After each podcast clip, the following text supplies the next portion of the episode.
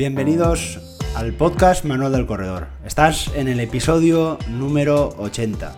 Y hoy justamente, pues bueno, como has podido oír, estrenamos una nueva cabecera en este podcast, que la verdad es que me está dando muchas alegrías, que veo que cada vez somos más eh, oyentes, cada vez hay más seguidores, y la verdad es que algo, vamos, que me, alegra mucho. Las diferentes estadísticas eh, que aportan eh, a lo largo de, de, del verano han sido muy positivas.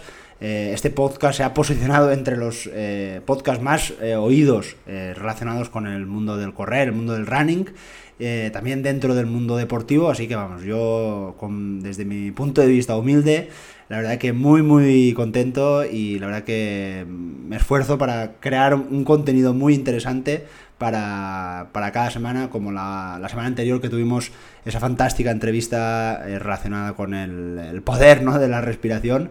Y la verdad que buscando ¿no? Nuevos, eh, nuevas personas a las que poder entrevistar y yo también aportar eh, contenido interesante que te pueda bueno, pues eh, que te pueda acercar a mejorar tu, tu rendimiento, que esos pequeños consejos, consejos los puedas aportar en tu día a día, vamos, yo contento. Justo el otro día me escribía un chico que había oído el, el podcast de hace justo un año, que era hablaba sobre la estrategia de carrera para la maratón de Canfranc y la verdad que me decía, me la he oído dos o tres veces para saber todos esos detalles a nivel de intensidad, a nivel de alimentación y bueno, eh, muy bien, he podido terminar y estoy muy contento y la verdad que me ha servido de mucha ayuda ese, ese episodio. Pues bueno, la verdad que yo, vamos, estoy pagadísimo, ¿no? Si además eh, recibo esos mensajes, pues bueno, la verdad que estoy eh, muy, muy contento.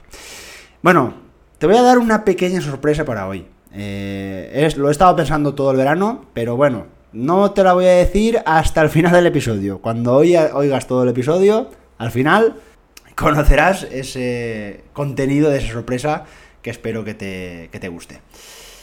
Bueno, el episodio de hoy es relacionado con una pregunta que me hacía un corredor hace, hace unas semanas. Y digo, mira, creo que puede ser un contenido interesante.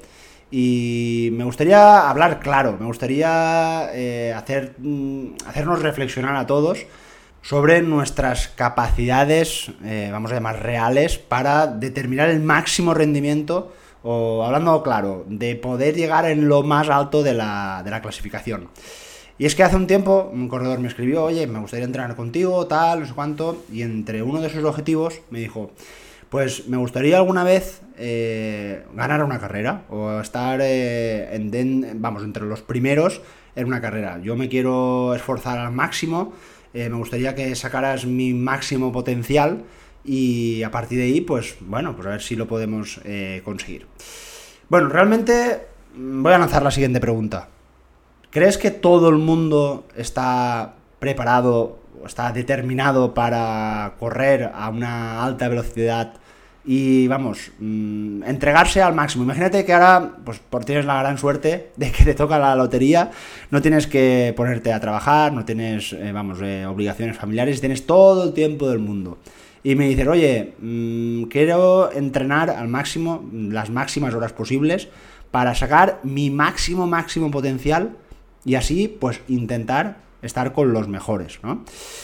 Bueno, pues vamos a analizar en este episodio eh, por qué en una carrera, si compiten mil personas, eh, si he quedado el número 500, ¿puedo tener la capacidad de quedar el 300? ¿Puedo tener la capacidad de llegar entre los 100 primeros? O más aún, ¿puedo tener la, la capacidad para estar entre los 10 primeros? Yo creo que esto lo hemos pensado todos, todos los corredores eh, pensamos, ostras, eh, yo creo que si me entrenara al máximo, vamos, eh, podría estar mucho más adelante, eh, creo que me podría sacrificar más para tener mejores resultados. Bueno, pues como te decía, hoy, hoy te voy a hablar claro, te voy a decir la realidad sobre lo que nos diferencia a esos primeros corredores, esos 5, 10, 20 corredores que tienen un gran nivel en esas diferentes competiciones, comparado con ese corredor popular, ese corredor amateur, que como te decía, queda entre la parte trasera del, del pelotón. Bueno, pues hay una buena noticia y una mala noticia. Voy a empezar por la mala noticia. Voy a empezar por la parte donde creo que tenemos poco que hacer. Y es que seguramente sabrás que la genética que tenemos cada uno de nosotros nos diferencia. Pero más que la genética hay un valor que nos diferencia casi de manera innata a cada uno de nosotros. Y es el volumen de oxígeno máximo. También lo habrás visto como VO2 max. Seguramente tu reloj mm, una vez te habrá dicho, oye, has mejorado eh, tu volumen de oxígeno máximo y tenías la semana pasada tenías 49 y hoy justo el reloj ah, ha dicho que has aumentado a un valor de 50. Es decir, pues bueno, pues probablemente el reloj te está indicando que estás teniendo una, eh, un mejor estado de forma, ¿no? Bueno, pues debes de saber que este es uno de los valores que más nos diferencia de, manera genética, ¿no? Y es que, eh, para que lo conozcas un poco, si no, si no lo sabías, el volumen de oxígeno máximo es, eh, se utiliza como un índice de aptitud física y de estimación para saber el rendimiento físico. Eh, este parámetro está relacionado con la capacidad muscular, es decir, nuestros músculos, para extraer y utilizar el oxígeno proveniente de la sangre. O sea, fijaros lo importante que puede ser este, este valor. Características como la constitución genética, como decía, la masa muscular, la edad, el sexo, van a dar forma a este valor del volumen de oxígeno máximo. Así, eh, para tenerlo en cuenta, una persona que no hace nada de ejercicio, una persona sedentaria, eh, estaría en torno a valores cercanos entre los 30 y los 40 mil litros por kilogramos por minuto, que es el valor que se suele utilizar. Mientras que atletas de élite como podemos eh, conocer esos datos de Kilian Jornet, por ejemplo, que es uno de los más eh, conocidos, que sobrepasa los 85. Fijaros que es una auténtica barbaridad la diferencia entre una persona sedentaria y los valores de un corredor de élite. Bueno, y tú dirás, ¿qué, ¿cuál es la, cifra más o menos habitual? Bueno, pues yo como experiencia es un valor que suelo pedir a mis corredores, pero la verdad es que me suele aportar mucha información. Y es que la gran mayoría de corredores, vamos a llamar corredores que tienen su entrenamiento, que más o menos son constantes, tienen esos valores entre 50 y 60. Eh, de hecho, mm, se ve que los corredores de buen nivel, corredores que suelen quedar muy bien en la clasificación, suelen sobrepasar el valor de 60. Pero fijaros la gran diferencia que estamos hablando entre un atleta de élite o un fuera de serie o un extraterrestre, como se le puede llamar a veces a Kilian, la gran diferencia entre un corredor de nuestra zona, de nuestra ciudad, que decimos, ostras, tú eres una máquina, pues está sobrepasando los 60. Fijaros la diferencia, estamos hablando de casi 30 puntos entre un muy buen corredor y eh, un corredor de élite. Entonces, este valor se puede mejorar, es un valor que podamos eh, ampliarlo hasta por lo menos hasta llegar a esos 80 que estamos hablando de, de Kilian. Pues bueno, la respuesta es que no. Es un valor que se puede entrenar. Eh, de hecho, este, este, valor es uno de los objetivos del entrenamiento, el mejorar este parámetro, sin ninguna duda. Pero hay que entender que se, mejora mm, fácilmente en deportistas poco entrenados o sedentarios, como te decía. Eh, es fácil encontrar valores entre 35 y 40. Y a lo largo de que esta persona esté entrenando, vaya mejorando su eh, capacidad física, va a aumentar pues entre un 10, entre, perdón, entre un 15 y un 20%. Es decir, si teníamos un valor de aproximadamente un 40, pues probablemente te acerques a 50, que fijaros que es un valor bastante eh, bajito, por decirlo así, comparado con estos atletas de, de gran nivel. Entonces, ya estamos empezando a ver que va a haber una gran diferencia entre los corredores de élite, entre esos corredores de muy, muy gran nivel, entre, desde el punto de vista del valor de nuestra cilindrada, porque al final yo considero que esto es la, cilindrada de nuestro motor. Y es algo que se puede mejorar. Mirad, hace unos años, para que veáis un poco la diferencia entre una persona normal, vamos a llamar, y un fuera de serie, eh, Miguel Indurain, en el verano de 1994, eh, justo en plena forma deportiva, donde estaba ganando, si no me equivoco, ese quinto Tour de Francia, llegó a tener un volumen de oxígeno máximo de 79, eh, un valor interesante. 16 años después, a modo de curiosidad, se le volvió a realizar una prueba de esfuerzo para determinar ese valor de volumen de oxígeno máximo. Bueno, pues si veis ahora mismo las imágenes de Miguel Indurain, pues eh, distan mucho ¿no? de, cómo era antes a cómo es ahora. antes, evidentemente, eh, tenía una composición corporal mucho más apta para el deporte de alto rendimiento. y ahora mismo, pues bueno, pues el, hombre pues eh, tiene una vida más, más pasiva, por decirlo así, y actualmente, es decir, 16 años después, se hizo esa, esa prueba de esfuerzo y sacó un valor de 57. Vamos, cualquier corredor estaría súper, vamos, satisfecho de alcanzar ese valor de 57, entrenando, eh, cuidándose su alimentación, eh, vamos, haciendo, siendo, siendo súper activo y, al final se acercaría, se acercaría, que no tiene por qué, a esos valores. Y aquí podemos ver la diferencia ah, desde el punto de vista genético, donde hay personas que están tocadas con esa varita mágica y mm, tienen esos valores predeterminados para eh, alcanzar eh, rendimientos totalmente brutales comparados con otros corredores. Y esto creo que tiene que estar muy claro entre cada uno de nosotros a la hora de compararnos, ¿no? Eh, probablemente habrás visto a personas que entrenando muy, muy, muy poco, van, se, se, presentan a la línea de salida de una carrera y hacen un, rendimiento brutal comparado con lo que estás haciendo tú. Que te cuidas la alimentación, que entrenas todos los días, que haces tu entrenamiento cruzado, que vas al fisio, vamos, lo haces todo y viene este corredor que no ha entrenado prácticamente nada y te gana.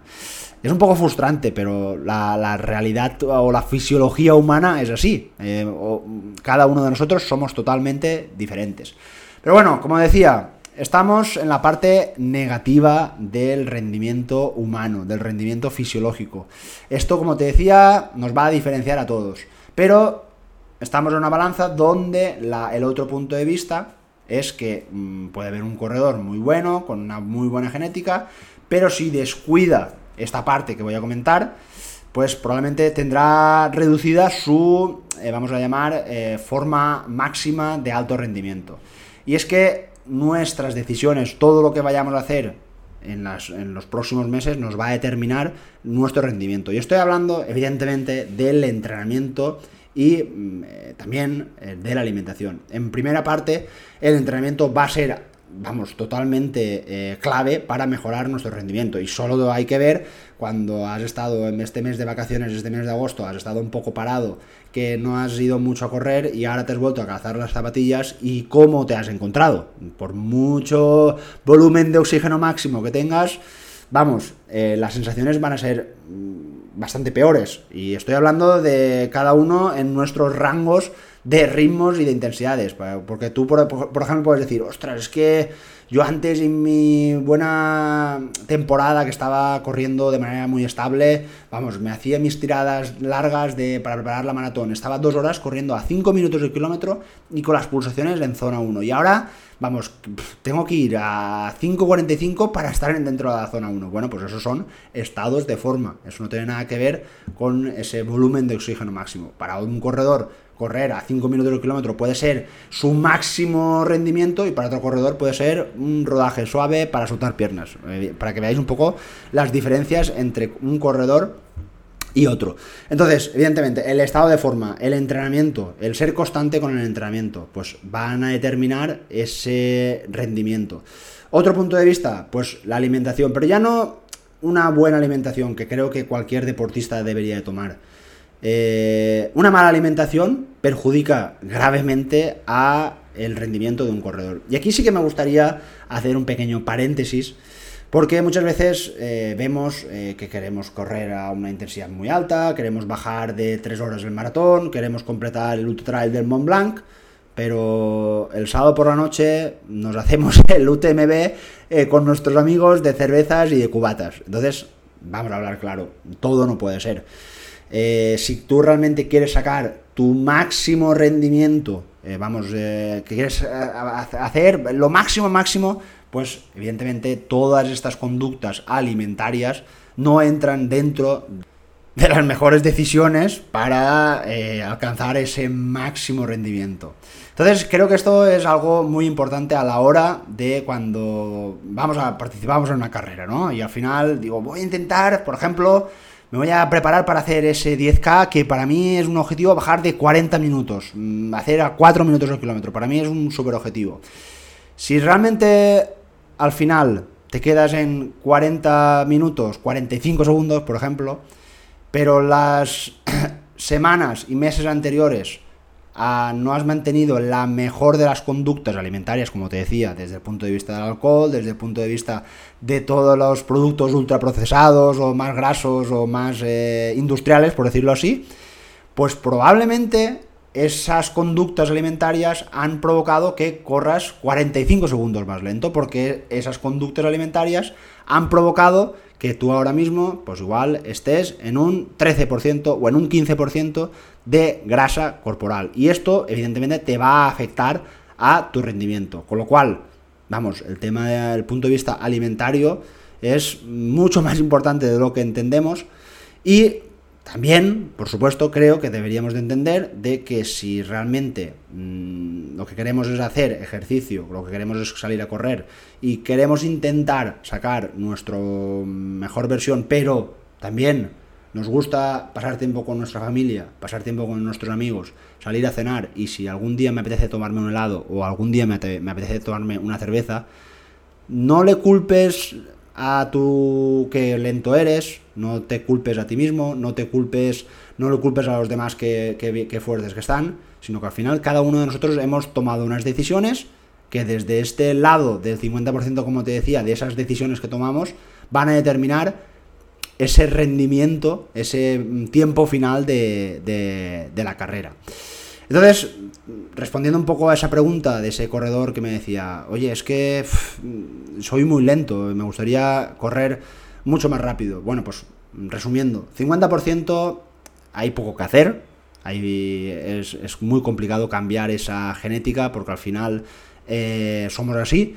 Y el otro 50% eh, sí que podemos hacer mucho por ello, ¿no? esas buenas conductas que siempre estamos eh, hablando en este podcast para intentar pues sacar esos entrenamientos de fuerza, sacar esos, días de descanso, como decía, una buena alimentación, eliminando esas malas conductas.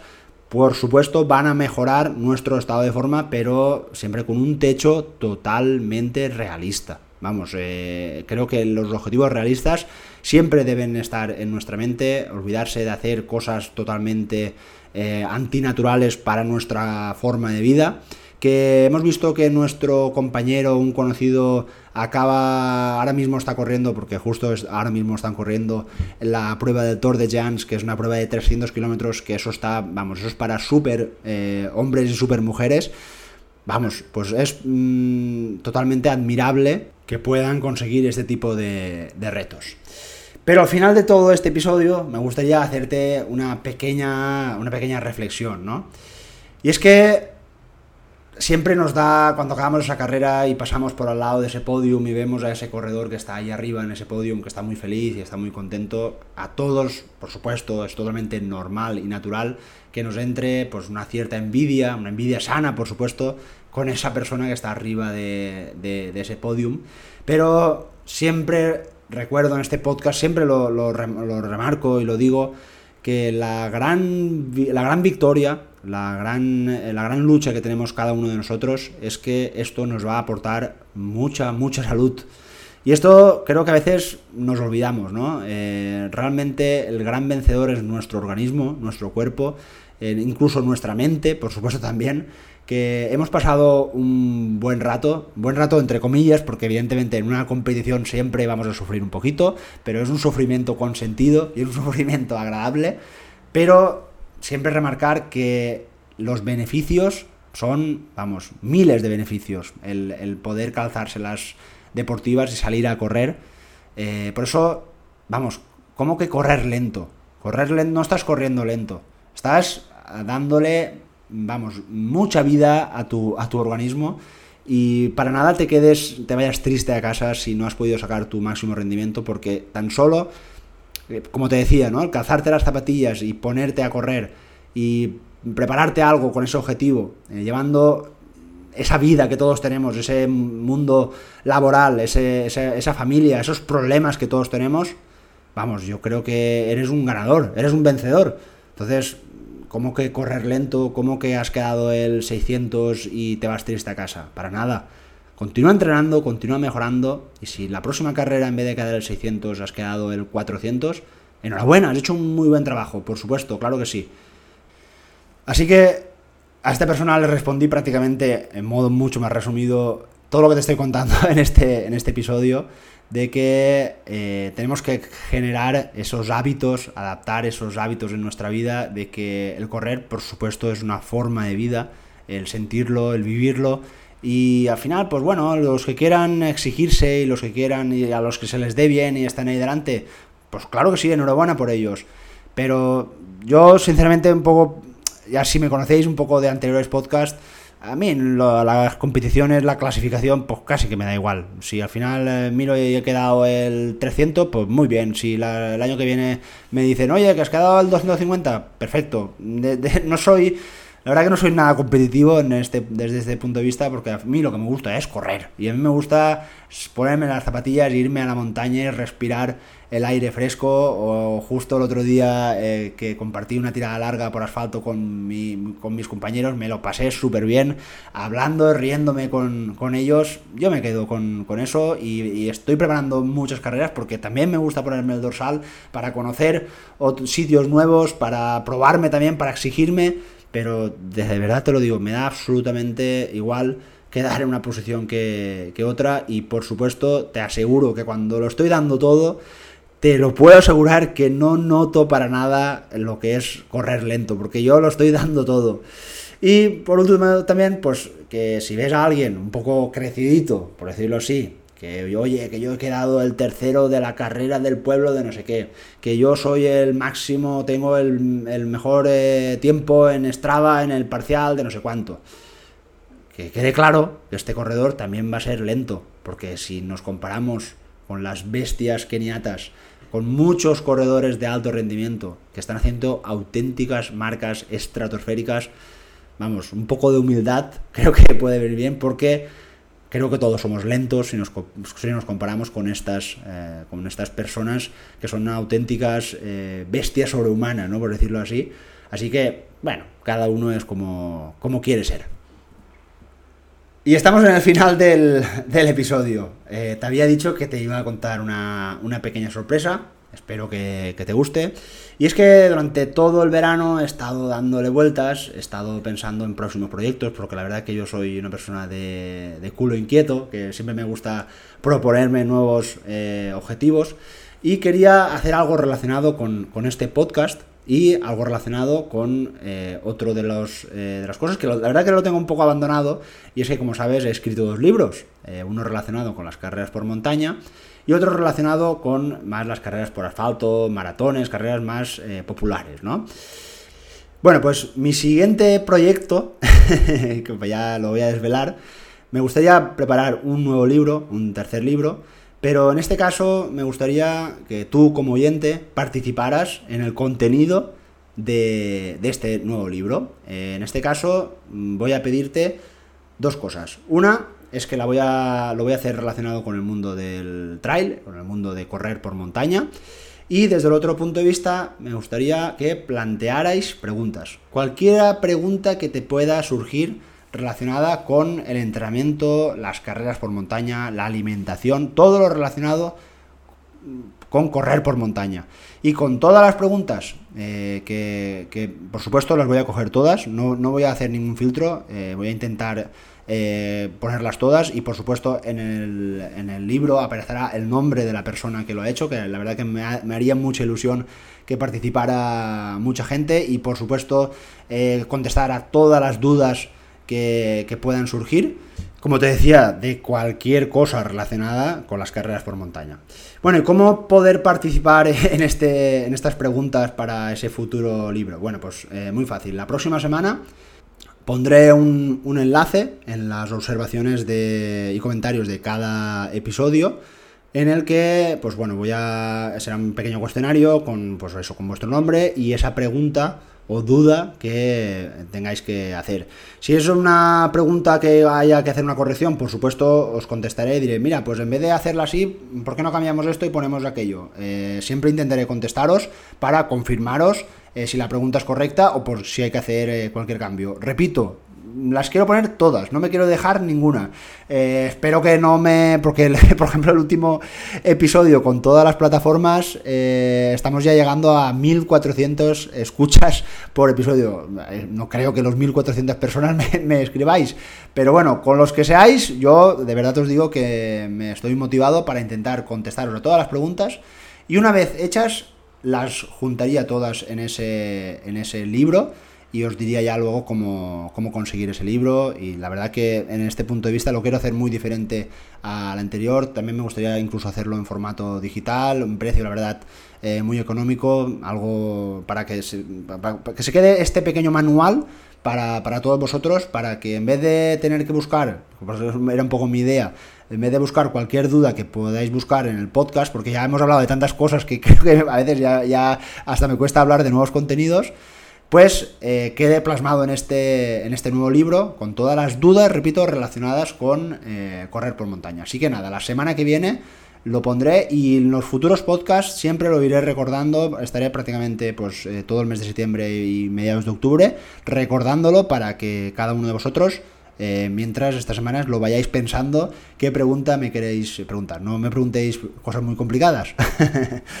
Bueno, pues eh, nada, como siempre, muchas gracias por, eh, estar ahí, muchas gracias por eh, esos comentarios, muchas gracias por haber, conseguido que este podcast se posicione en uno de los más escuchados, como decía, en el mundo del, running. Y nada, a seguir creciendo y a seguir creando nuevos contenidos. Un abrazo y nos vemos la próxima semana. Salud y muchos kilómetros. Adiós.